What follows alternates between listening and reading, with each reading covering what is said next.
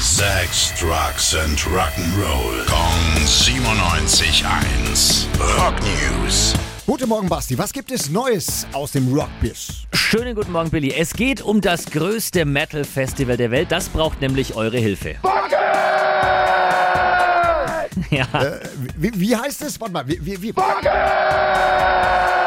Wacken, genau, richtig. Wacken, Hat äh, diesen Sommer nach zwei Jahren Pause zum ersten Mal wieder stattgefunden und jetzt ist es nominiert für den European Festival Award und zwar in der Kategorie Bestes Festival mit über 40.000 Besuchern pro Tag. ja. Das klingt gut. Ja, sind namhafte Konkurrenten in der Nominierungsliste, unter anderem auch das Nova Rock Festival in Österreich. Hacke herrscht. Es gibt auch noch andere Kategorien für zum Beispiel kleinere Festivals oder das beste Line-Up.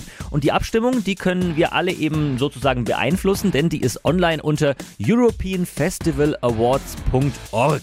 Na dann. äh, In einem Wort durchgeschrieben, europeanfestivalawards.org. Da können wir jetzt abstimmen, unser Kreuzchen machen und die Verleihung, die findet dann nächstes Jahr am 18. Januar statt. European Festival Awards. Äh, Ich denke gerade zurück an die Schulzeit. Englisch-Diktat.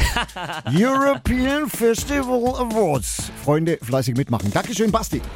Rock News. Sex, Drugs and Rock'n'Roll. Jeden Morgen 9 um kurz vor 8 in der Billy Billmeyer Show. Gong 97.1. Frankens Classic Rock Sender.